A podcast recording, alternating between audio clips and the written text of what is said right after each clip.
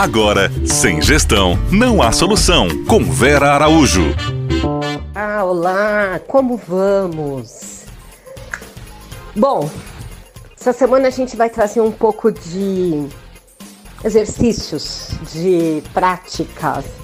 Vamos nos desfocar um pouco do que não está dando certo, do que não encontra caminho. Vamos sair um pouco do caos, vamos olhar um pouco para dentro de nós mesmos, para que a gente possa ter capacidade e condições de continuarmos sendo bons gestores. Lembra? O tempo todo eu faço questão de lembrar que toda transformação está baseada na nossa execução, que toda transformação precisa da nossa participação e da maneira com que a gente toca isso. Então, a gente vai trazer, continuando nesse nosso bate-papo delicioso com a Fernanda, falando do servir e da proposta pessoal dela como profissional de hospitalidade, como profissional da área de gestão, como uma profissional da área de bebidas, ela se propõe a entregar o prazer de servir, a nos deixar cada vez mais confortáveis dentro do papel do servir. Então, a gente hoje vai ouvir um pouco de uma atividade que vai facilitar o nosso serviço. Sobre hospitalidade, sobre a arte de conseguir sobreviver hoje em dia, contribuindo com a vida das pessoas da forma que, que é possível hoje, não muitas vezes da forma que a gente deseja, mas da forma que é real né? Sem se esquecer de quem nós somos, do que nós gostamos e de por que nós estamos aqui.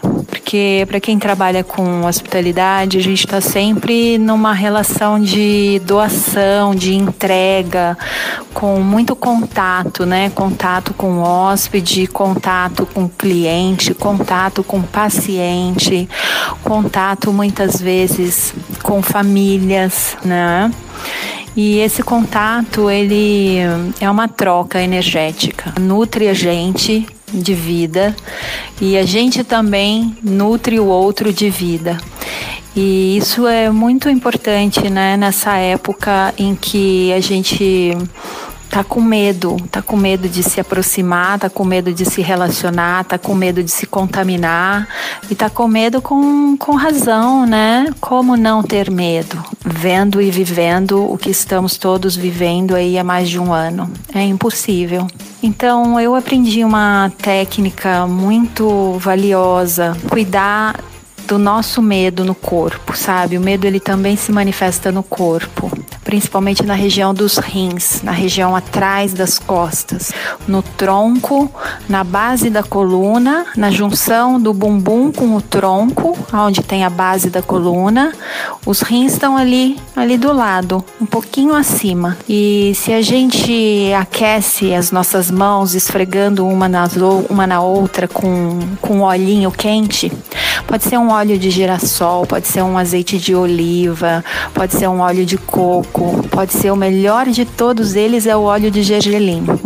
Esquentar as mãos, friccionando uma na, na outra, e quando elas estiverem bem quentinha, colocar na base as duas mãos no quadril, na base da coluna.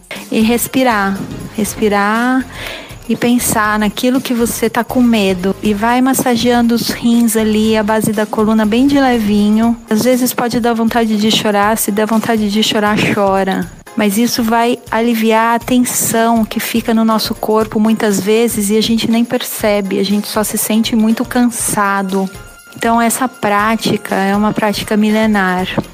Na minha jornada, não só na hotelaria e na hospitalidade, eu tive cinco anos, os últimos cinco anos da minha vida, imersa é, no mundo do autoconhecimento, trabalhando, vivendo, servindo um grande mestre espiritual e em meio de grandes mestres que me ajudaram muito a estabilizar a minha personalidade, a encontrar uma força, com uma doçura para continuar fazendo o meu trabalho de servir as pessoas, de inspirar as pessoas, de levar beleza, de levar delicadeza, de levar uma palavra de acolhimento.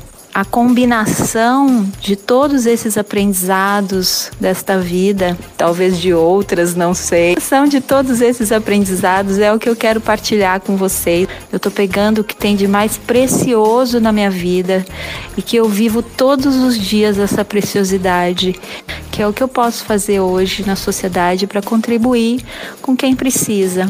Um grande beijo e lá vem uma semana com muito trabalho pela frente. Você ouviu? Sem gestão, não há solução.